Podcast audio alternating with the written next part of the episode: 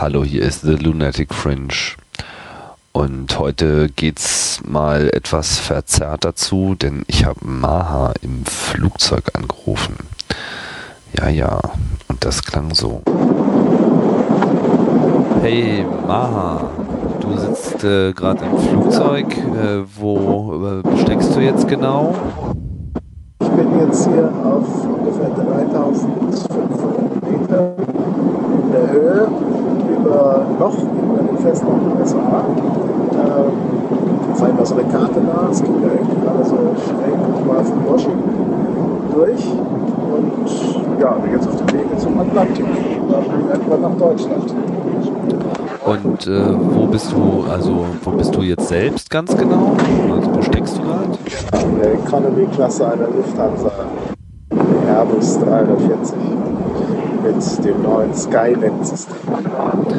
Ah, Skynet, das ist ja das tolle Internet im Flugzeugsystem von äh, Boeing, was, soweit ich weiß, bei allen äh, Flughansa-Maschinen schon äh, jetzt äh, bei den Langstrecken drin ist. Was kostet das? Ich habe jetzt das Rundum-Sorglos-Paket, also äh, und, äh, Internet für den gesamten Flug, einschließlich aller An Anschlussflüge innerhalb von 24 Stunden, 26,90 Dollar. Oh, 26,90 Dollar, das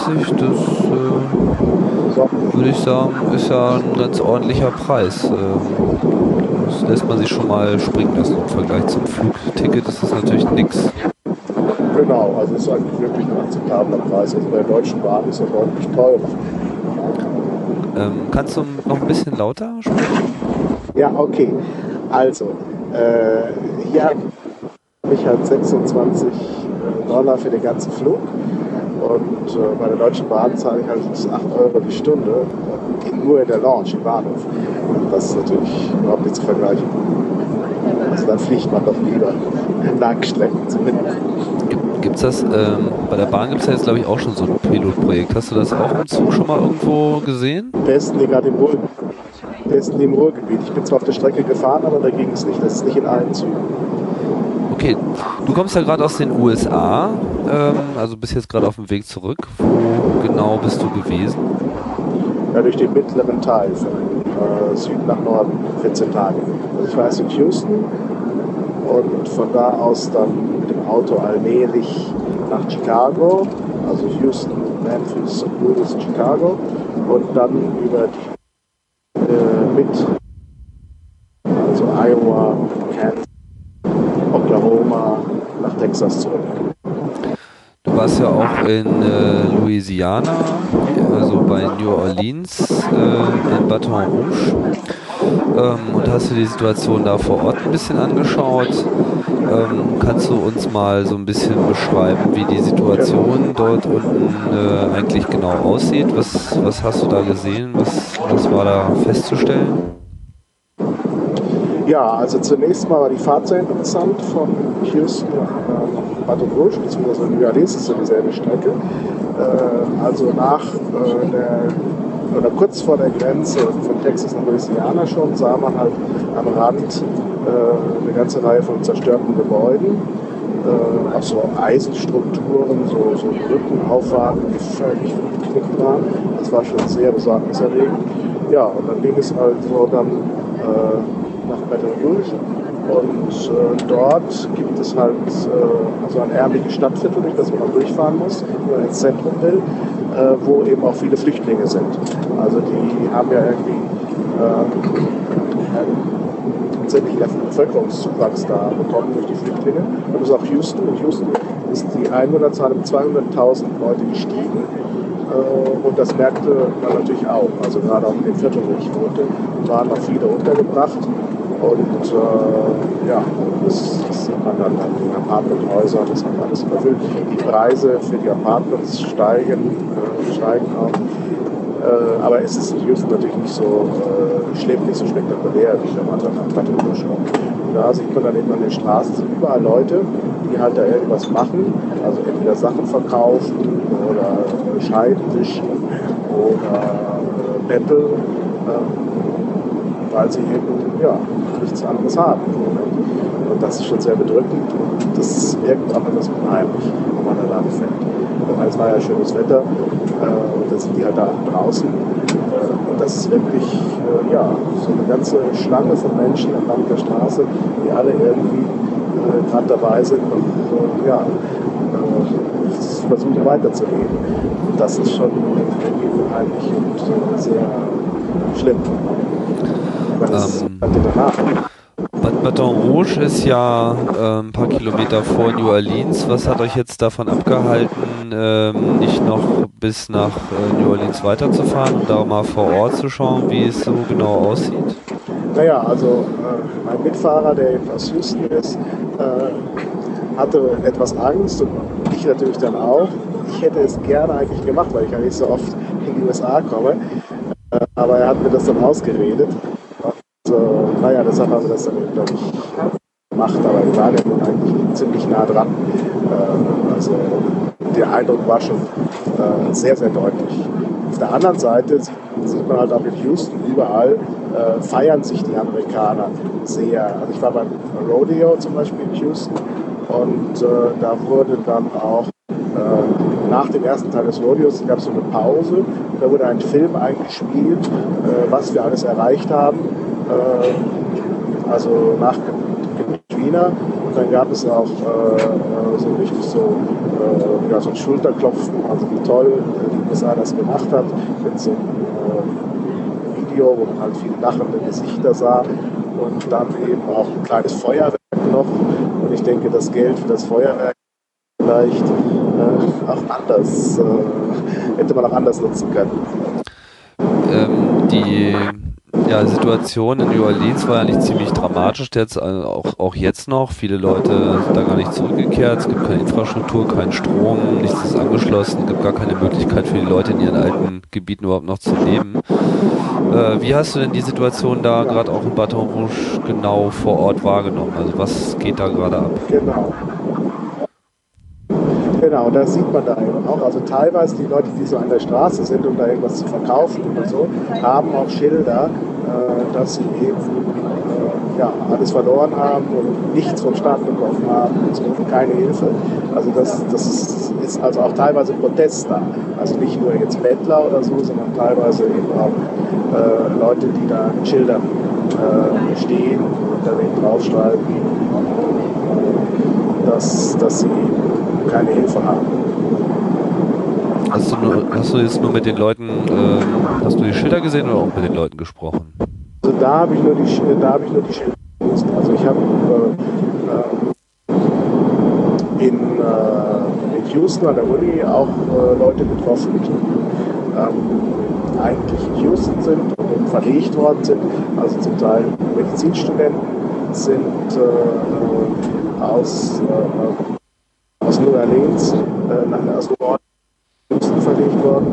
Und das sind aber alles Leute, die jetzt natürlich leiden, weil sie halt nicht ihr, ihr normales Leben können, aber das sind ja auch Studenten, die sowieso von woanders jetzt nicht irgendwie da ihr Haus oder so und wie ist so allgemein die Stimmung vor Ort? Also was meinen die Leute so über ihre eigene Situation? Wie nehmen sie das selber so wahr? Also in Baton Rouge ist die Stimmung sehr schlecht. Also wirklich. Äh, also das, das sieht man halt da eben. Und äh, also wenn man auch irgendwas besichtigen will oder so, zum Beispiel war ich State Capitol, da war dann alles auch gesperrt wegen Reparaturen und so. Und äh, also da merkt man, da ist so richtig eine, eine bedrückte Stimmung. In Houston hingegen, da naja, da freut man sich eben, dass es so viele Freiwillige gegeben hat und, und, den Leuten helfen konnte und so. Also das ist da schon ein bisschen anders.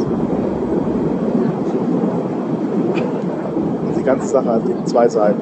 Die eine Seite sind halt diejenigen, die immer noch betroffen sind und immer noch leiden. Das sind eben meistens Schwarze, denen es halt auch äh, wahrscheinlich vorher schon nicht so toll gegangen ist und die jetzt wirklich die Leidtragenden sind. Und auf der anderen Seite, das sind eben diejenigen, die äh, natürlich auch betroffen sind, aber äh, die natürlich äh, an sich schon eine bessere Ausgangssituation hatten äh, und die eigentlich jetzt optimistisch sind und also eine gewisse Aufbruchstimmung ausstrahlen, also typisch amerikanische Aufbruchstimmung ausstrahlen.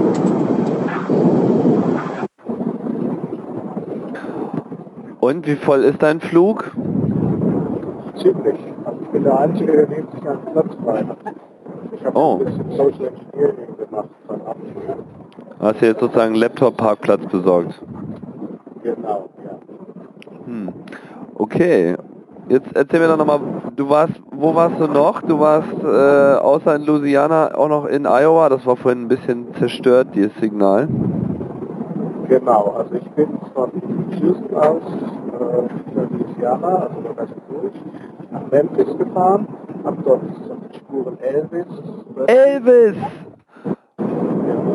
Und? Hast du ihn getroffen? Lebt er noch? Ja, also, na, ich habe ihn später beim Rodeo getroffen. Ah, Also, also stimmt. Da hängt er häufiger mal rum. Also Genau, ja. Elvis Impersonator oder was? Genau, ja. Das ist ja immer ein beliebter. Sport. Äh, zwölf Stück davon. Wie oft warst du denn Ja. beim Rodeo? Für einmal beim Rodeo, da waren zwölf Elvisse, die gerettet. Zu Elvis Musik. Oh Mann. Ja, Ich war- das ist ja schon ein Also ich war auch mal beim Rodeo und ich fand es dann doch eigentlich relativ langweilig. Oh, kann ich nicht sagen, aber ich fand das ziemlich interessant. Und einiges war, das ist schon spannend. Was fandst du so spannend? Ja, das ist Bullriding, also das ist schon heftig. Und äh, ich fand auch die anderen Sachen ziemlich gut. Das auch da so diese Kälber mit Lassos fangen und das Boot drücken und so. Also ich finde das nicht. ja, das stimmt. Das wäre auch nicht gerade so meine Disziplin. Wobei so morgens mal zwischen Kaffee und Brötchen nochmal eine Kuh niederdrücken, das wäre ja eigentlich mal was. Ja, das tut man glaube ich sogar in Deutschland auf dem Lande. Das habe ich mal gehört. Kühe umschmeißen.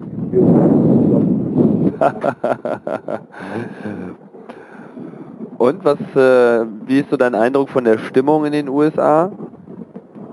Ja, es ist, ist komisch. Also es ist halt viel äh, Optimismus, immer, ist ja klar. Aber was ich ja erstaunlich fand, also im Vergleich zu beim letzten Mal, gut, das war in New York vor drei Jahren, äh, sie lassen auf der einen Seite natürlich große Sicherheit raushängen, äh, aber auch sehr, also es hat so was Theaterhaftes. Also glaube ich, äh, inzwischen ist bei den Leuten noch angekommen, dass diese vielen Kontrollen und Taschentücher, dass das doch nicht so schick ist und dass es doch nerven kann. Und an manchen Stellen, wo ich also erwartet hatte, habe ich dann ja, ging das dann ganz locker vorbei. Auf der anderen Seite allerdings auch der Autobahn, also wir hatten äh, in einer Nacht hintereinander zwei Polizeikontrollen mit äh, Abstand von drei Stunden. Äh, und das ist dann schon nochmal eine ganz andere Geschichte. Wir sind sehr, höflich und nett, aber es ist dann schon wahnsinnig Abstand. Das ist wirklich schon getan. Also es ist schon ein, ein gewisser äh, ja, Zeitstand. Gab es denn wirklich viele Kontrollen? Also ich meine, wo hast du dich, wo hast du dich bewegt und wo gab es da viele Kontrollen? Naja, es gibt halt, äh, Kontrollen, wenn man in irgendwelche Gebäude rein will oder auch zu Veranstaltungen. Das dann wird das halt. Auch in, auch in Supermärkte? Nee, Supermärkte nicht. Also ich war ja super groß. Oder solchen, solchen Shopping, Shopping Malls? Ja, in Shopping Malls gibt es auch. Und natürlich immer, wenn es irgendwelche äh, National Landmarks oder so gibt. Aha. Ar- Arch ist das nächste, da gibt es so einen Dom, ähm, großes Gebäude. Ähm, und, äh, National Monument. Da wurde auch ganz agil Windows rausnehmen, alles. Und äh, Kannst du noch ein bisschen lauter rüberkommen, Maha? Ja, ich verstehe das. Äh, Ja. Also da war ich dann auch ähm, also bei diesem, bei diesem Bogen, äh, äh, Bogen, wo es also um die Westerschließung geht und wie so eine Art Fernsehturm oder anderes Bogen. Und um darauf zu kommen, musste man also alles ablegen, also Gürtel und Portemonnaie und so. Und dann also äh, dann nochmal abgetastet und man wurde auch echt ist, äh, dem Band durchleuchtet. Also das wurde da schon sehr, sehr ernst. Also volle Paranoia. Ja, beim Rodeo gab es halt zwei Kontrollen. Eine direkt am Eingang und dann nochmal äh, beim Zugang zum eigentlichen Stadion. Also neben dem Stadion 70.000 Leute, neben dem alten Astrodom, wo auch äh, Leute aus Louisiana untergebracht waren. Und äh, da wurde man dann nochmal zweimal. Achso, warte mal, da muss ich ja nochmal nachhaken. In diesem Astrodom in Louisiana sind da immer noch Leute aus New Orleans untergebracht? Ich meine, ich meine jetzt den Astrodom in Houston. Ja. Da sind keine mehr. Da, da sind keine mehr untergebracht. Okay. Die waren das sehr lange. Ja, ja, die waren da eine Weile und die sollten dann irgendwann raus, aber ich war mir nie so ganz sicher, ob das wirklich stattgefunden hat, aber wahrscheinlich, weil da mussten ja dann wieder die Spiele beginnen. Mhm. Nee, nee, nee, nee, das, das, ist nicht der Fall. Die Spiele beginnen daneben. Der Astrodom ist nicht mehr in Funktion. Also das, die haben daneben einfach ein neues großes Stadion gebaut. In den USA man ja Platz. Nein, echt? Das heißt, der Astrodom ist tatsächlich nach wie vor ein Shelter für die Leute. Der ist ein Shelter, der hat sonst keine Funktion. Aha, alles klar. Und warst du da auch drin irgendwie? Nee, da konnte man nicht rein. Also okay. der war alles abgesperrt und angeblich war da auch niemand mehr. Also der war schon leer oder was? Ja, der war schon leer, ja. Ja, aber dann können sie auch wieder ihre Veranstaltung drin machen. Das verstehe ich jetzt nicht. Nee, die haben ja, dafür haben sie ein neues, schickes Gebäude gebaut. Und das reicht dann auch. Das heißt, sie haben sich ein neues Gebäude gebaut, um dort ihre Veranstaltungen zu machen und in dem Astrodom ist aber keiner mehr, oder was? Genau, den Astrodom, den haben sie einfach stehen lassen. Kann ja mal nützlich sein. Ach, der ist jetzt einfach leer, oder was? Ist einfach leer, ja. Und die bauen mal so eben in drei, vier, fünf Monaten da ein komplett neues Stadion hin.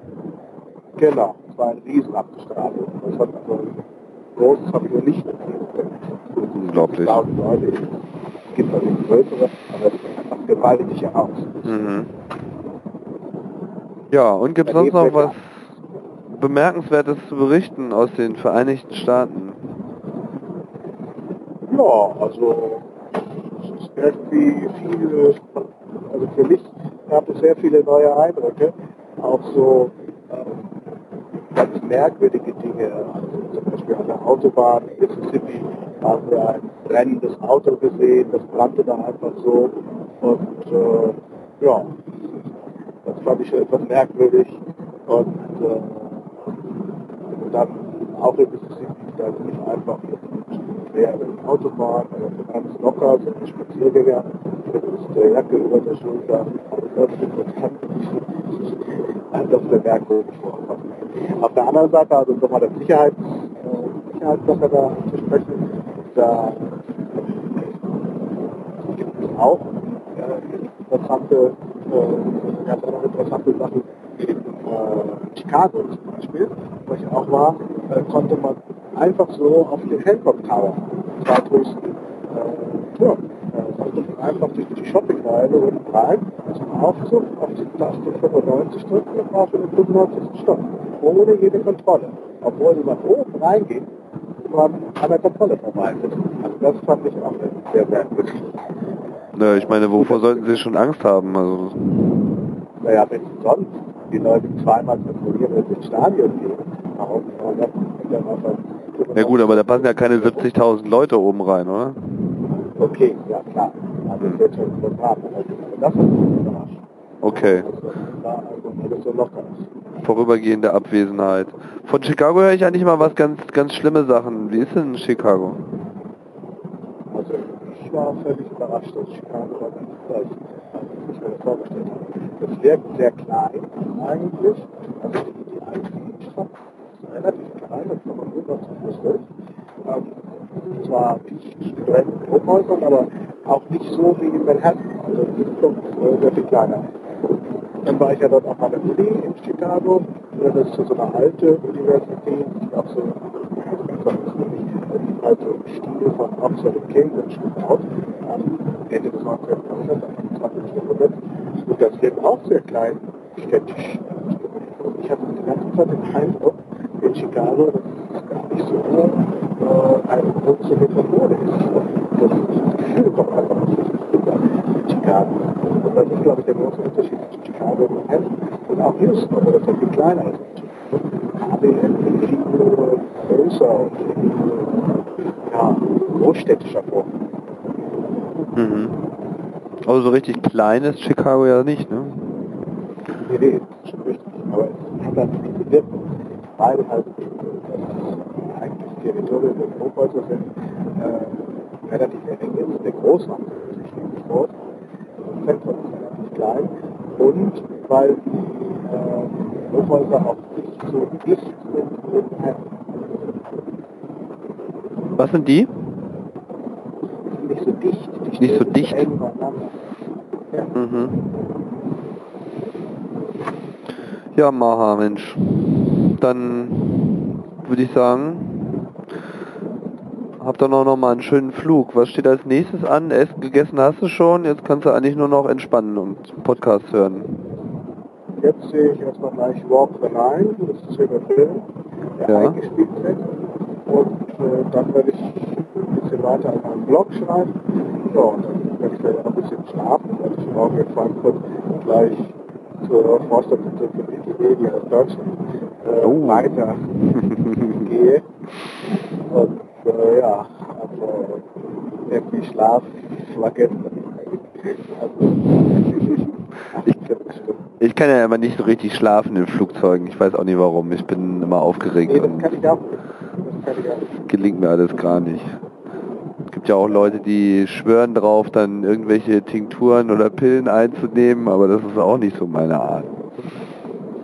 Nee. Baldrian-Tee könntest du ja kommen lassen. das soll ja helfen. Genau. Vielleicht können sie den ja sogar erfüllen. Okay, Maha. Dann sage ich mal Tschüss, no- noch einen guten Flug und eine schöne Nacht. Und äh, wann bist du wieder in Berlin? Äh, Also in Berlin bin ich erst Ende der Woche, weil ich zwischendurch auch noch andere Tage in Weimar. Ich mache jetzt alles miteinander weg.